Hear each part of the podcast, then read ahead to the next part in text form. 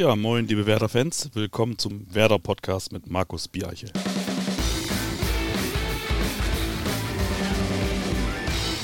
Moin zu einer neuen Episode des Werder-Podcast. Es ist die 44. Ausgabe unseres grün-weißen Audiomediums aus dem Hause Werder Bremen.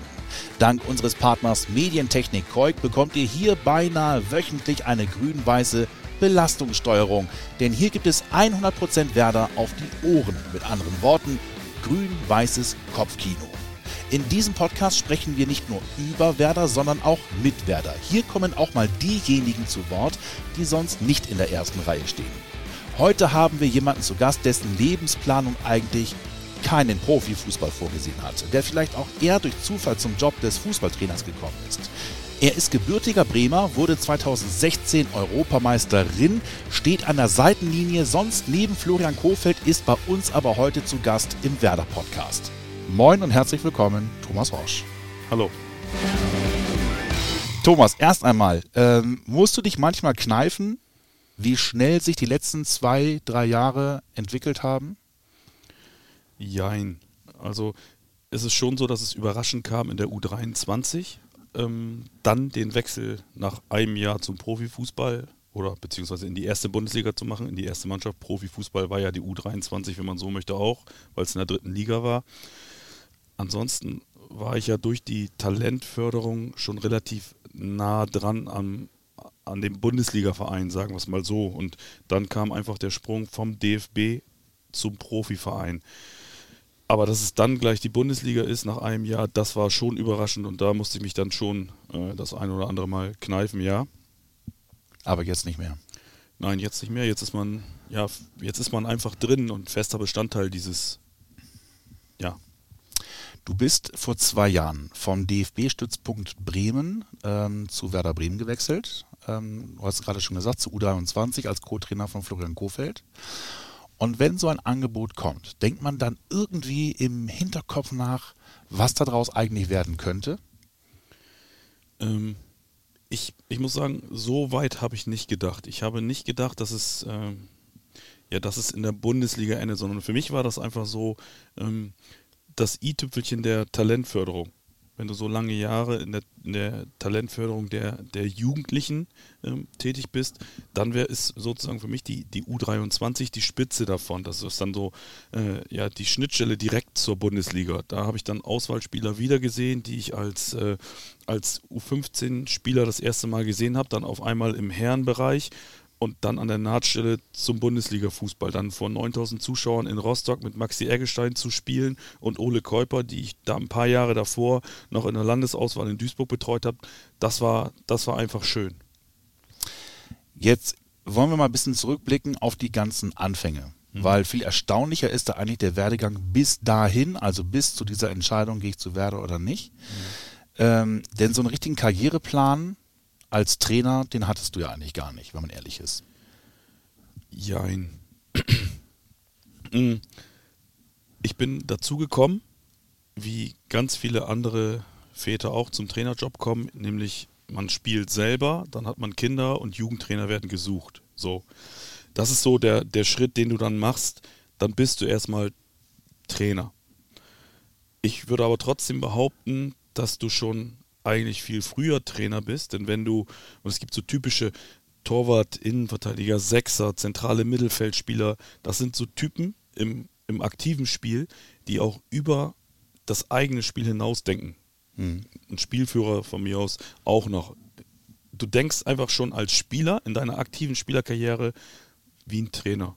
Du mhm. denkst im, Training über Trainingsübungen nach, du denkst ähm, im Spiel darüber nach, nicht nur was deine Position betrifft, sondern wie ich die ganze Abwehr lenke. Ich habe als aktiver Torhüter immer auch kommuniziert mit dem, mit dem zentralen Mittelfeldspieler und, ich, und mit dem Mittelstürmer. Das war sozusagen eine durchgängige Achse. Und wenn du da ständig versuchst, an das ganze Spiel zu denken, dann hast du schon den ersten Schritt zum Trainersein gemacht. Also finde ich, äh, klar, das ist dann der, der eigentliche Moment, wo du dann den Trainerjob übernimmst, ist ganz oft eben so bei den, bei den Vätern der Fall, mit, mit Fußball spielenden Kindern. Aber das steckt, glaube ich, schon ein bisschen früher drin. Und das merke ich jetzt zum Beispiel an, an Spielern wie Nuri, der sich auch ganz oft Gedanken schon macht wie ein Trainer. hm. in seiner laufenden aktiven Karriere. Der ist ja schon Trainer. Ja, klar, aber er spielt eben noch. Das hm. meinte ich. Er, als aktiver Spieler macht er sich Gedanken äh, als Trainer. Du warst der Torwart. Ja. Oberliga, Atlas Delmenhorst. Mhm. Das ist auch schon eine ähm, Region, wo man auch ein bisschen kicken muss und kicken kann. Mhm. Ähm, braucht man das, um ein guter Trainer zu sein, dass man höherklassig gespielt hat? Oder gibt es auch möglicherweise Supertrainer, die aber eher nur Kreisliga gespielt haben? Auch das gibt es. Auch das gibt es beides. Ich glaube nicht mehr, dass man das braucht. Ich glaube, man muss aus dem Fußball kommen. Man muss Fußball gespielt haben. Das, das finde ich schon. Und natürlich, je höher das Niveau ist, je mit je besseren Trainern hast du vielleicht auch zu tun. Aber äh, ich glaube, ich würde es nicht an einer Liga festmachen. Es gibt auch durchaus äh, Trainer, die niedrigklassig gespielt haben, aber durch ihre sonstigen intellektuellen Fähigkeiten oder ihren beruflichen Werdegang im allgemeinen Leben auch durchaus die Trainertätigkeit ausüben können. Du bist gelernter Versicherungskaufmann, hast da ja auch 20 Jahre gearbeitet. Ja. Ähm, und dann gab es diesen einen Moment, der dein Leben komplett verändert hat. Mhm. Du gehst mit deinem Sohn Lukas, der ist jetzt 25, mhm. zum Fußballtraining von VfL 07 Bremen in Findorf. Mhm. Und ähm, der will ein bisschen kicken. Mhm. Und die brauchen jetzt einen Trainer. Und du sagst, ja, mache ich. War das so? Ja, Nein, nicht ganz. Erstmal muss ich dich korrigieren. Ich bin nicht gelernter Versicherungskaufmann, sondern Sozialversicherungsfachangestellter. Das okay. ist ja hm. eben die eher die ja langweiligere Form. Bitte? Die langweiligere Form? Nein, das würde ich jetzt nicht sagen, aber es ist nicht die freie Wirtschaft, sondern es ist mehr so die Körperschaft des öffentlichen Rechts, sagen wir es mal so. Okay. Lassen wir es hm. so stehen, wie du es gesagt hast. Aber das habe ich gelernt und das habe ich dann eben auch bei der DRK ausgeübt, diese Tätigkeit. Ähm, ich habe ja, bevor ich die Trainertätigkeit bei VfL bei meinem Sohn dann übernommen habe, habe ich ja schon äh, Trainerscheine gemacht während meiner aktiven Karriere beim Bremer SV. Ähm, ich habe da sozusagen als Trainervater Rolf Röder gehabt, der bei Tura und bei BSV und bei Lesum mein Trainer war. Also ich habe äh, 16 Jahre unter diesem Trainer gespielt und das war eine sehr prägende Zeit und war da auch lange Jahre Kapitän und deswegen habe ich eben da auch schon teilweise gedacht wie so ein Trainer und war eigentlich in dieser in diesem Gedanken, ich will irgendwann mal Trainer werden, war ich schon in der aktiven Zeit drin und dann habe ich eben diese Gelegenheit gehabt beim äh, VfL 07 und habe dann die Jugendmannschaft übernommen. Ähm, und dann, dann, dann begann so eine Zeit und VfL ist in Findorf und der BSV ist am Panzenberg in Walle. Das heißt, ich bin dann, äh, habe dann in Findorf die Kindermannschaft trainiert und dann mit dem Fahrrad rüber nach dem Training zum Panzenberg und da dann selbst trainiert. Das war so sozusagen dann der Einstieg. Und deine Frau war nicht begeistert. Ja, doch, ja, weil die Frau ja gleichzeitig auch die Mutter äh, des Fußballspielenden Sohnes war. Also von daher ist sie damit aufgewachsen und äh, im Gegenteil, ich habe ja dann zwei Söhne, die Fußball spielen und dadurch hat Fußball dann auch ganz viel mit gemeinsamer Familienzeit zu tun. Also Mama war immer dabei, Papa war immer dabei. Es war nicht so verkehrt. Und dann hast du dir 2002 gedacht, allein Trainer beim VfL zu sein, das ist langweilig. Ich werde jetzt nochmal mich bewerben als Stützpunkttrainer des DFB. Ja, genau. Ich hatte über die Ausbildung äh, Birte Brüggemann dann schon kennengelernt, beziehungsweise auch über, über den VfL 07. Da sieht man auch, wie, wie, wie eng diese Wege dann teilweise sind, weil als ich die Kindermannschaft von meinem Sohn übernommen hatte, spielte da mit ein Fußballer, dessen Eltern die vom Mieter von Birte Brüggemann waren. Ach Quatsch. Ja, so, so, so eng hängt das zusammen.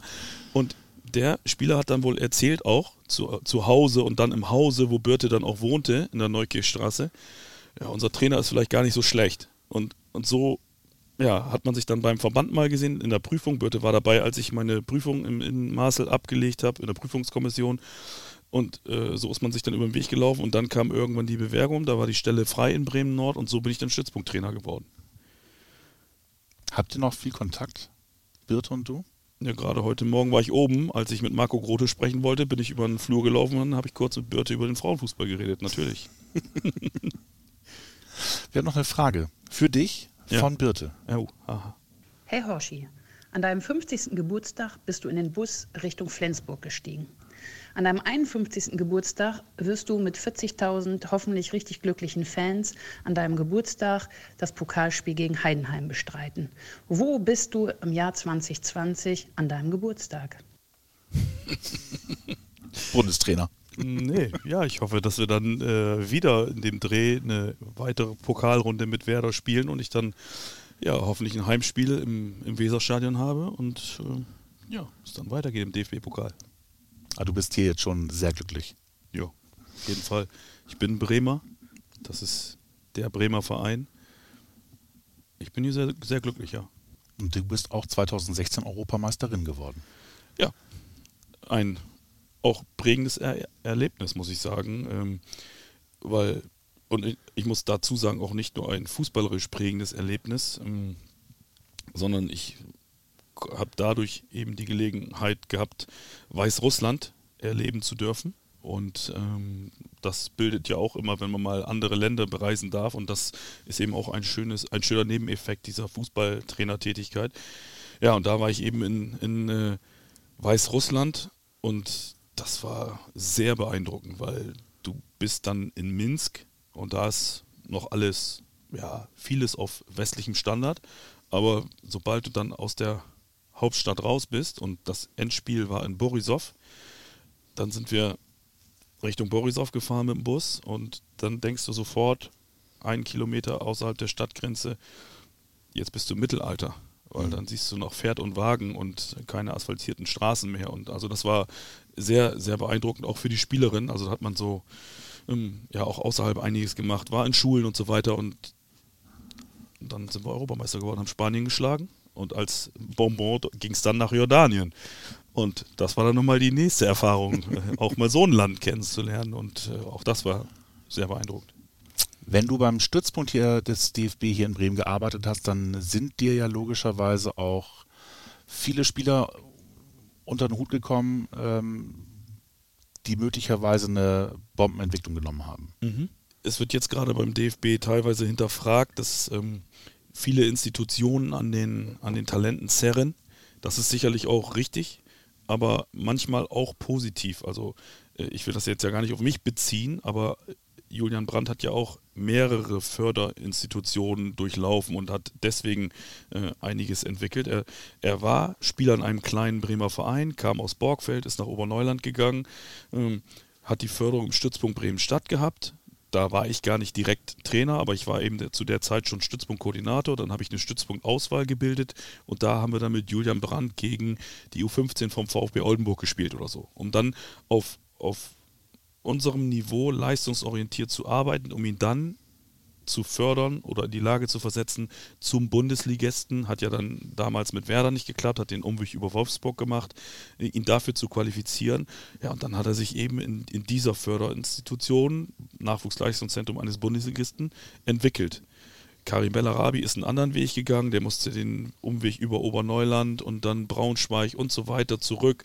Ähm, aber da ist einfach positiv, dass diese Talente nicht verloren gehen und dann an entsprechender Stelle gefördert werden. Und von daher bin ich total froh, äh, dass Julian Brandt so eine Entwicklung genommen hat. Und wer jetzt an welcher Stelle dieses, dieser Systeme den meisten Anteil geleistet hat, das kann ich gar nicht genau sagen. Er hat das Talent gehabt, er ist durchgehend gefördert worden und äh, ja, toll. Dazu vielleicht auch eine Anekdote aus letzter Woche. Ich bin schwer begeistert, zum Beispiel, dass ich dann auch ähm, mit Erin Dingshi im Bus saß, weil als Stützpunktkoordinator war ich mit Erin in Finnland und habe mit einer Bremer Stützpunktauswahl in Finnland ein Turnier gespielt. Und jetzt betrittst du auf einmal den Profibus zusammen. Das ist einfach eine schöne Momentaufnahme, natürlich noch ein langer Weg, den Erin jetzt vielleicht bestreiten muss, aber er hat schon mal, er war schon mal da. Und das freut mich dann auch, wenn ich dann jetzt da bin und sehe, dass so einzelne aus diesem, aus diesem System dann da da anklopfen. Das ist schön. Du hast auch ein paar Trainer begleitet. Ja. Unter anderem Florian Kofeld. Ja. ja. ja oder nein? Ja, nein, na, nein, dann, dann nein, weil begleiten, begleiten hört sich ja an, äh, dass wir einen längeren Zeitraum, äh, dass ich einen längeren Zeitraum mit ihm verbracht hätte. Mhm. Also ich habe ihn Du meinst jetzt ja die Ausbildungszeit oder so, genau. weil in der U23 und jetzt begleite ich ihn natürlich, Ja, ja. logischerweise. Aber Nee, Ausbildung meine ich. ja, ja, genau. Ausbildung war so, dass ich damals beim Verband den Part Torwarttraining gemacht habe äh, in der B-Lizenz-Ausbildung und da war er dann Teilnehmer und ich war dann da Referent und war auch ähm, Teilnehmer der Prüfungskommission. Wie kam denn dann der Kontakt von Florian zu dir, dass er dich als Co-Trainer haben wollte? Ja, es war ja diese, diese Zeit, als äh, die Ära Skripnik dann zu Ende ging und die, sozusagen ja auch die kurze, die Co-Trainer, Co- die Co-Trainerzeit von Flo in der Bundesliga kurz unterbrochen war und er dann ja, äh, ja nahtlos die, über, die U23 übernommen hat und Alex dann Bundesliga-Trainer wurde. Und da wurde ihm eben vom Verein ähm, freie Hand gelassen. Er durfte sich einen Co-Trainer aussuchen. Und ja, da, das war dann gerade die Zeit, wo, und ich hatte ja eben schon äh, geschildert, wann wir uns immer mal wieder sporadisch über den Weg gelaufen sind. Mm. Und das war dann gerade die Zeit, wo wir mit der U17 äh, Nationalmannschaft in Jordanien waren. Und da bin ich dann von Björn Schierenbeck kontaktiert worden, dann zurückgerufen und ähm, ja, dann fragte er eben, ob ich mir das vorstellen könnte, dass das die Konstellation wäre, ob ich mir das grundsätzlich vorstellen könnte. Und habe dann gesagt, das könnte ich mir grunds- grundsätzlich vorstellen.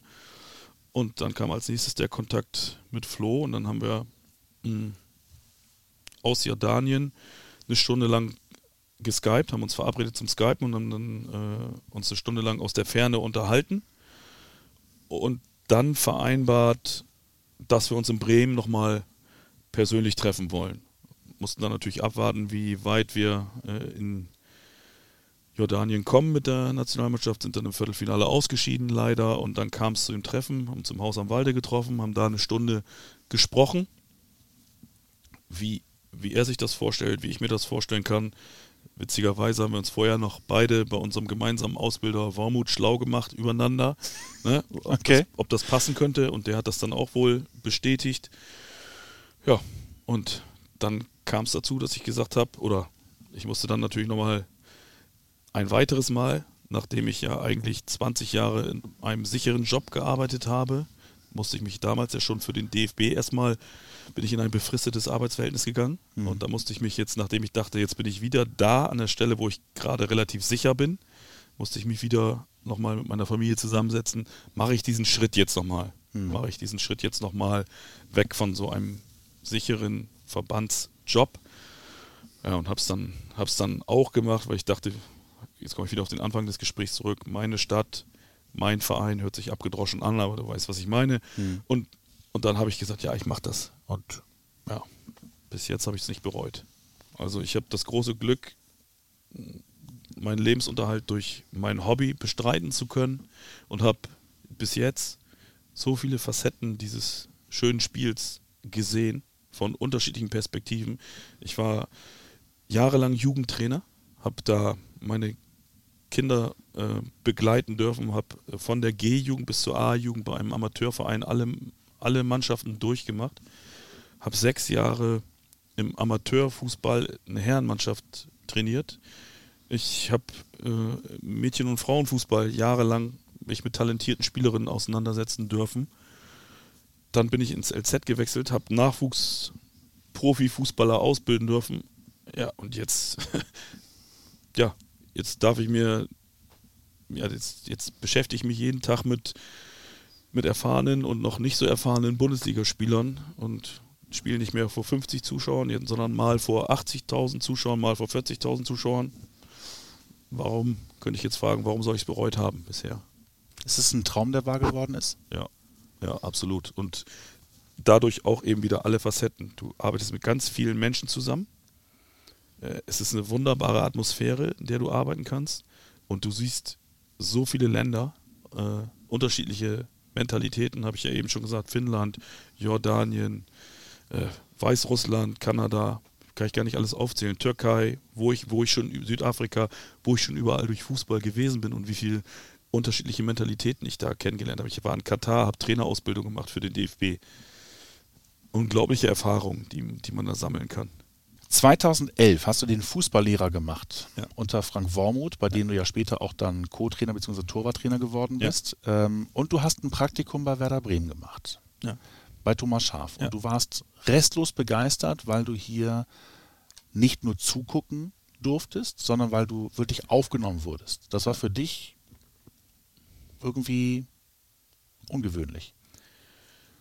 Ja, nicht ungewöhnlich, ähm, aber es war, ich habe eben im Kurs mitbekommen, dass andere ähm, Teilnehmer des Fußballlehrgangs sogar in ihrem eigenen Verein, die waren Jugendtrainer im Verein und durften dann, hospitierten dann bei der Profimannschaft ihres Vereins, durften das Training aber nur vom Zaun aus zugucken.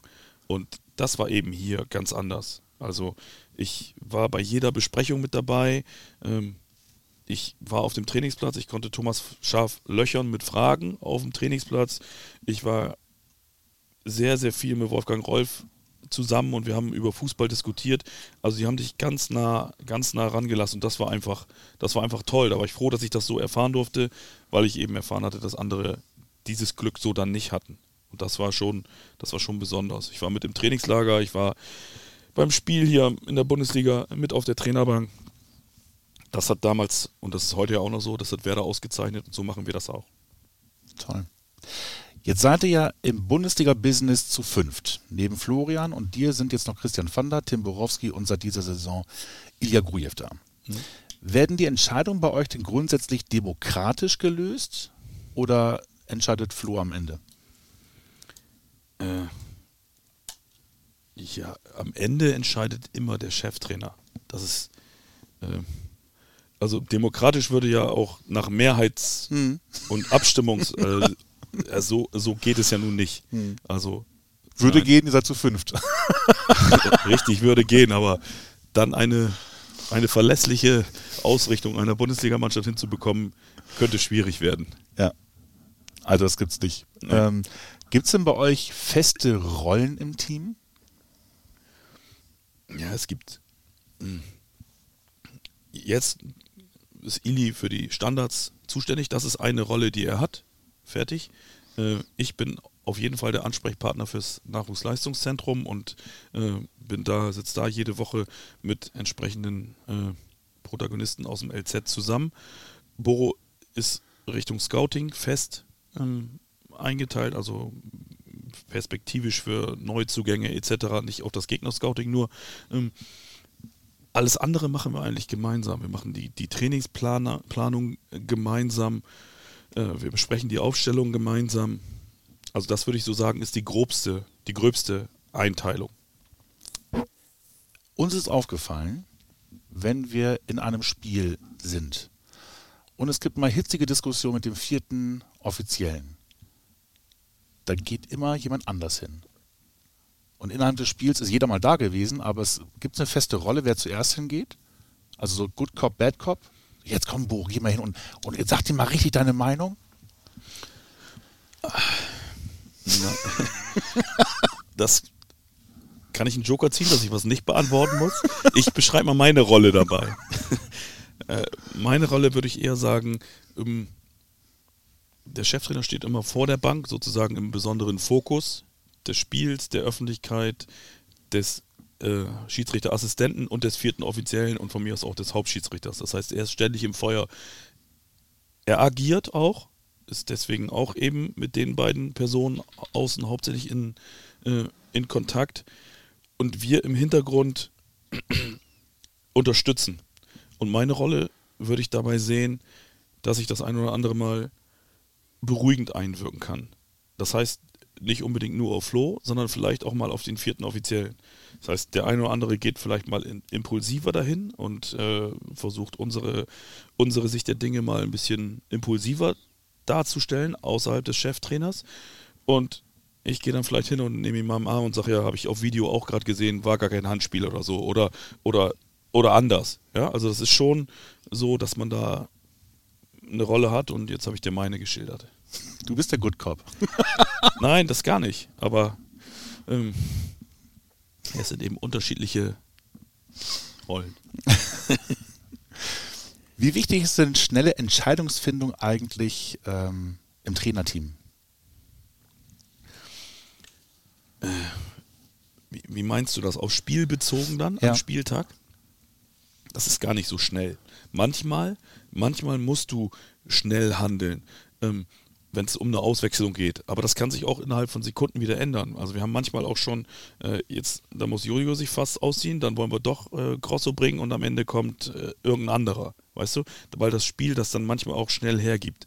Aber ansonsten sind äh, manche Entscheidungen auch schon länger vorbereitet. Ich habe ja einen Knopf im Ohr und kriege von oben, von Mario Baric, dann Hinweise, was das Spiel betrifft. Boro und ich und Ili jetzt machen uns schon Gedanken auf der Bank.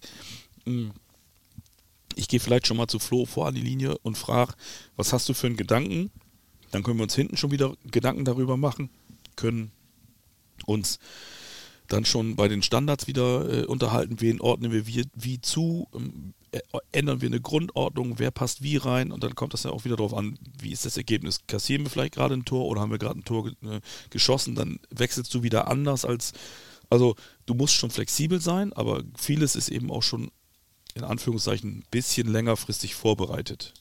Und dann bin ich dann wiederum per Funk mit dem Athletiktrainer verbunden, dem man dann wieder sagen kann, Achtung, mach mal jetzt ein bisschen Pizza mehr warm oder, oder den oder den ein bisschen mehr warm, weil den wollen wir gleich bringen.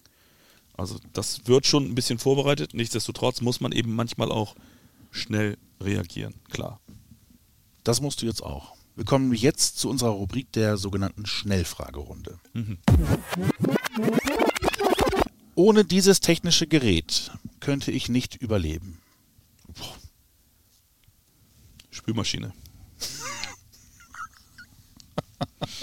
Bist du der Spülmaschinenbeauftragte bei euch zu Hause? Ja, auch. Der beste Tipp beim Hospitieren bei Thomas Schaf war. Thomas hat zwei Sachen zu mir gesagt erstens so, das hört sich jetzt auch ein bisschen abgedroschen an, du musst authentisch bleiben. Das stimmt auch, aber er hat das noch ein bisschen ausgeschmückt. Er hat gesagt, äh, wenn du kein Clown bist, macht es auch keinen Sinn, den Kasper zu machen. Das merken die Spieler dann. Das war der erste Punkt. Und wir saßen in Belek im Hotel zusammen.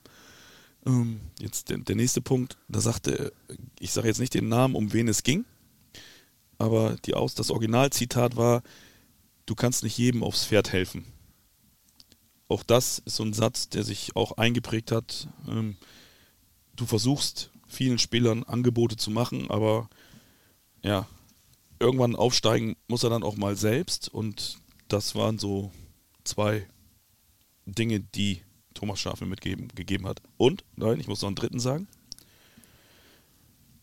Im Endeffekt kann ich am Abend auch nur eine Scheibe Brot essen. Auch ein Zitat von ihm. Diese Sportart verfolge ich außer Fußball. Golf. Ja? Ja. Spielst du auch selber Golf? Seit, seit Juni diesen Jahres spiele ich auch Golf.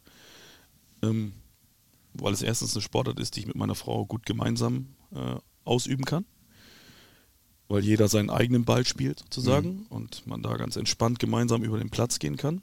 Und weil es einfach auch gesundheitlich äh, top ist, weil du fünf Kilometer, zehn Kilometer unterwegs bist und ich ansonsten das ja, sonstige Sportarten schwierig mit meinen Knien äh, ausüben könnte, weil das dann immer äh, ja, Folgeschäden verursacht. Und beim Golf ist das nicht so und von daher spiele ich das gerne, bin aber blutiger Anfänger, auch gar kein Problem. Und ich gucke es auch gerne, weil ich mhm. finde es auch sehr beruhigend, weil da ist nicht so viel Action, sondern du kannst das gut verfolgen. Wunderbare Naturbilder, Top.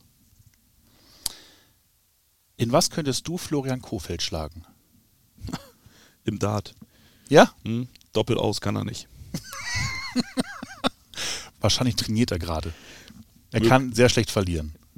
Oder er ist, er ist sehr ehrgeizig. sagen wir so, er gewinnt sehr gerne. Hast du mal höherklassig Dart gespielt? Oder auch nur. Nein. Ich sag mal, ich war Spieler im Amateurbereich und da haben wir regelmäßig nach dem Training äh, Dart gespielt. Wir haben ähm, uns auch dann so einen kleinen Pokal besorgt und in Zweierteams immer gespielt, war für die Kameradschaft gut und äh, hat auch Spaß gemacht, das dann zu spielen und irgendeiner hat dann den Pokal immer mitgenommen, musste einen ausgeben und beim nächsten Mal wurde er wieder ausgespielt. Das war so ein, so ein Usus damals. Aber Stil-Dart oder Automatendart? Stil. Meine Lieblingsband. Die E Street Band. Dancing in the Dark.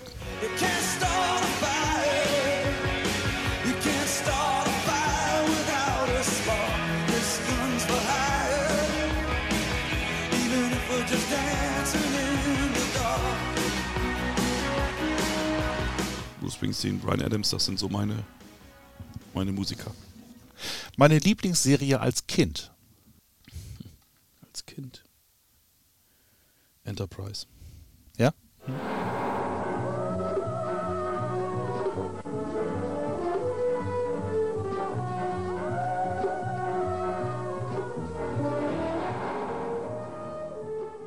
Mein schönster Moment im Profifußballgeschäft. Da muss ich echt brandaktuell sagen, das Stadion an der alten Försterei kennengelernt zu haben, aktiv auf der, auf der Bank. Also da, ich habe vorher Union Berlin gesichtet gegen Leipzig, das Auftaktspiel. Da war ich schon mega beeindruckt, was für eine freundschaftliche, äh, überragende Stimmung in diesem Stadion war. Ähm, das wäre mein, mein tollster Moment. Ansonsten fußballerisch tollster Moment, wenn ich sagen würde Profifußball, dann würde ich die U23 dazu nehmen und dann war es der Klassenerhalt äh, durch Dominik Volkmar in der gefühlt letzten Minute gegen Aalen. Das war schon auch ein überragender Moment. Aber das sind nur zwei Beispiele. Ich könnte jetzt noch so viele überragende Momente aufzählen, die Wonderwall, als wir hier gegen Bayern gespielt haben, das war gleichzeitig ein, ein Highlight, aber auch dann der, ja, eigentlich beschissenste Moment, als dann ich mich frage, warum, warum überprüfen die diese Szene jetzt nicht richtig und warum gibt es da jetzt Elfmeter? Das war ganz toll und zu Tode betrübt in einem dieses Spiel. Aber erstaunlich ist, ich glaube, als Bildschirmschoner hast du immer noch dieses Foto vom Klassenerhalt der U23. Ja. Ja. Ja, weil das war, am letzten Spieltag und du weißt, diese Diskussion mit, äh, mit Osnabrück und Paderborn, diese, diese Betrugsgeschichte und da steht es jetzt noch unentschieden und wir müssen unbedingt ein Tor machen und dann bringt Jatta den Ball rein und Domme hält den Schädel hin. Ja, das war, das war einfach Emotion pur. Der Spieler, dessen Entwicklung mich am meisten überrascht hat. Hier jetzt bei Werder oder? Ja, das kann auch beim Stützpunkt gewesen sein. Also in, in, in deiner Zeit, wo du sagst, hätte ich nicht gedacht. Hm.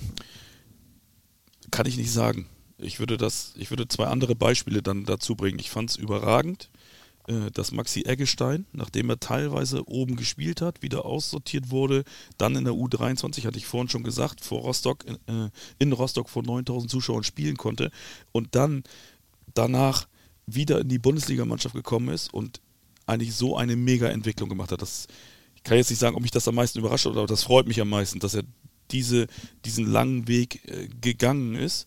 Und ansonsten finde ich, diskutieren wir gerade viel darüber, wie viele schaffen eigentlich diesen, diesen Cut. Wir haben jetzt ja gerade in, in St. Pauli gespielt und mit vielen Jungen wieder. Oder Manu ist jetzt äh, nach Oerding gewechselt. Janis Vollert spielt gerade in Halle.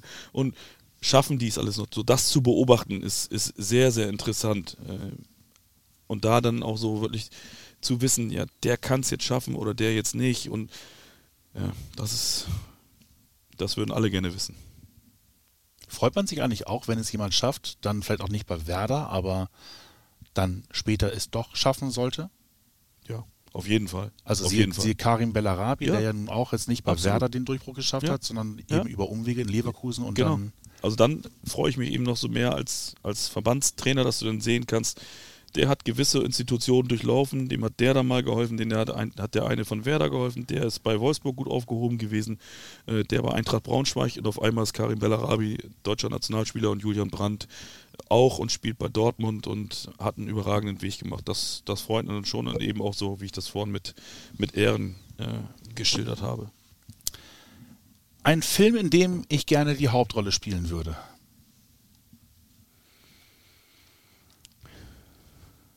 Any Given Sunday. Die Rolle des Al Pacino oder Ja. eher des, des Quarterback? Nee. nee, eher dra draußen. Und ein weiterer Film, der äh, mich sehr beeindruckt hat, ist äh, Gegen jede Regel. Auch ein Footballfilm mit äh, Denzel Washington. Und da ging es dann noch so ein bisschen um äh, ähm, Rassismus in den USA. Wo zwei Schulen zusammengelegt wurden. Zwei Schulen zusammen, dunkelhäutige äh, äh, Footballer und weiße Footballer und wie die dann sich zusammengerauft haben, wie die beiden Trainer sich zusammengerauft haben, wie daraus eine Mannschaft wurde, das war sehr, sehr beeindruckend. Mein Lieblingsspieler aller Zeiten. Puh. Darf ich nur einen nennen? Hm. Ja, da muss ich, ähm, muss ich Lothar Matthäus, würde ich, würde ich sagen.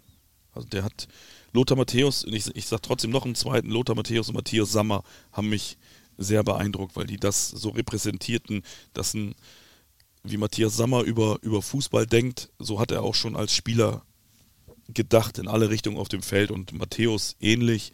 Und ich werde nie vergessen, wie Matthäus 1990 dieses Solo gegen Jugoslawien äh, ja, in der eigenen Hälfte angesetzt hat und dann in der gegnerischen Hälfte vollendet hat zum Tor. Das waren für mich überragende Fußballer. Aber es gibt noch viele andere. Ich habe jetzt extra auch keinen Torhüter genannt, aber, aber das sind so die beiden, die mich am meisten beeindruckt haben. Mein Lieblingstrainer aller Zeiten. Den ich selbst gehabt habe oder, oder nee, den, nee. Den, den ich so. Wo du sagen würdest, das ist einer, der hat dich geprägt oder der hat dich begeistert. Muss nicht dein eigener gewesen sein. Ja, ich finde schon die Art und Weise, wie Arsene Wenger äh, auftritt, damit kann ich mich, kann ich mich gut identifizieren. Ähm, Otto Rehagel als Bremer Trainer damals sicherlich auch eine äh, wahnsinnige Zeit hier gehabt und Thomas Schaf natürlich auch. Und abschließend eine Frage, die wir allen stellen. Ja. Diesen Wunsch möchte ich mir in meinem Leben noch einmal erfüllen.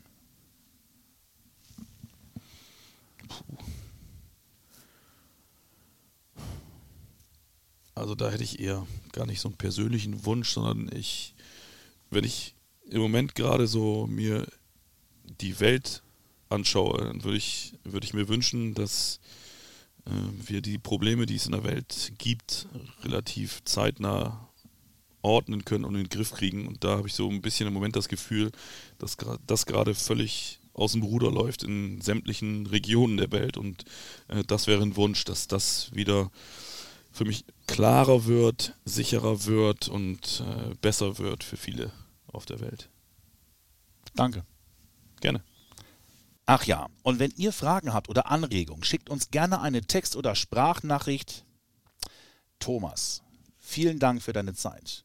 Ach ja, wenn ihr Fragen habt oder Anregungen, schickt uns gerne eine Text- oder Sprachnachricht per WhatsApp an unsere Nummer 0174 668 3808. Die gleiche Nummer dient auch für unseren Vorberichtspodcast, das Vorspiel, der jeden Freitag vor unserem Pflichtspiel ab 15.30 Uhr auf den bekannten Kanälen zu hören sein wird.